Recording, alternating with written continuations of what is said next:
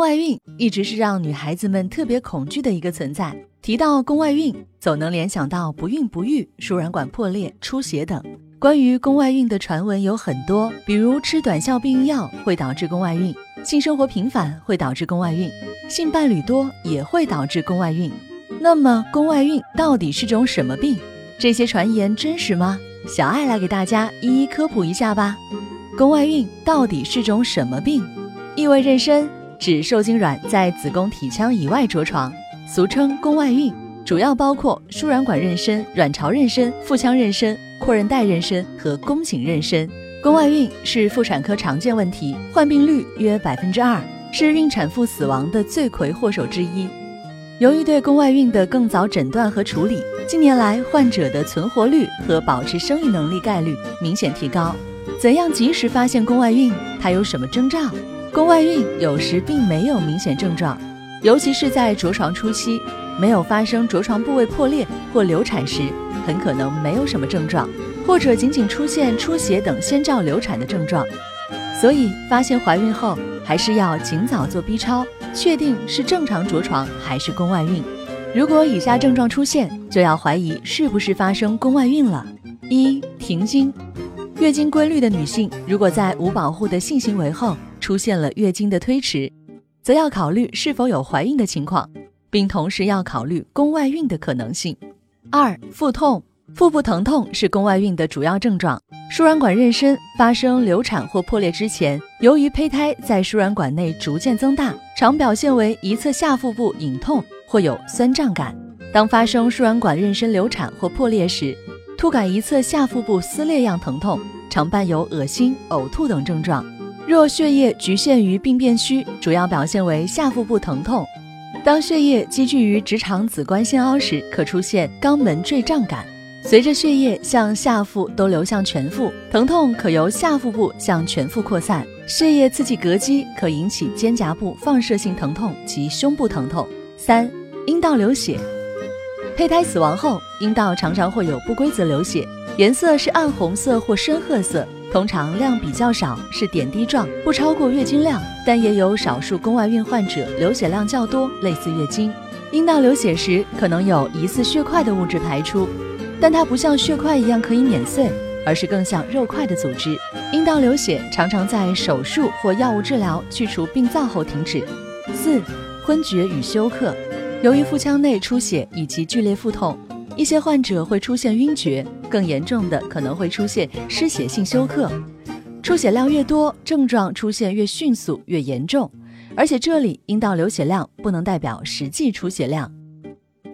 五、腹部包块，输卵管妊娠流产或破裂后会形成的血肿，经过一段时间，由于血液凝固并与周围组织或器官发生粘连，就会形成包块。包块较大或位置较高者，腹部可以摸到。那宫外孕为什么会发生？输卵管炎症是导致在输卵管部位的宫外孕发生的主要病因。除此之外，还有避孕失败、过去输卵管妊娠的经历等等。宫外孕不能和性生活活跃、有多个性伴侣划等号。更何况，这都只是个人选择，也谈不上不检点。但是，由于宫外孕的主要病因是输卵管炎症。而造成输卵管炎症的主要因素包括手术操作后感染、性卫生不良、临近器官炎症直接蔓延。所以，虽然宫外孕的出现和性伴侣的个数、性行为的频率没有关系，但是如果在性生活中不注意安全和卫生，哪怕你只有一个性伴侣，性生活频率也不高，也可能引发输卵管炎症。从而增加宫外孕的概率。短效口服避孕药的使用并不会增加罹患宫外孕的概率，但使用紧急避孕药后避孕失败，可能增加宫外孕发生的几率。一旦避孕失败，宫外孕的风险约增加五倍。所以，紧急避孕药还是要尽量少用。我们能够避免宫外孕的发生吗？像很多疾病一样，宫外孕并不能完全被预防，但如果我们多加注意，可以降低它发生的几率。而且，如果及时发现宫外孕的征兆，也能够把它对身体的伤害降到最低。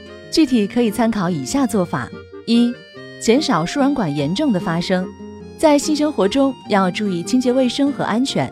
如果性伴侣不固定，或者怀疑伴侣有传染性疾病，一定要使用安全套，不要使用不洁卫生巾、勤换内裤，注意外阴清洁，避免不必要的阴道冲洗。子宫腔内手术之后和临近器官有炎症时，应注意相关症状并及时检查。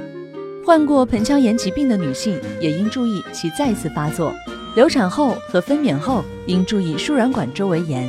二、使用辅助生殖技术和宫内节育器时，以及口服紧急避孕药后，应注意相关症状，并及时检查，以免造成更大损伤。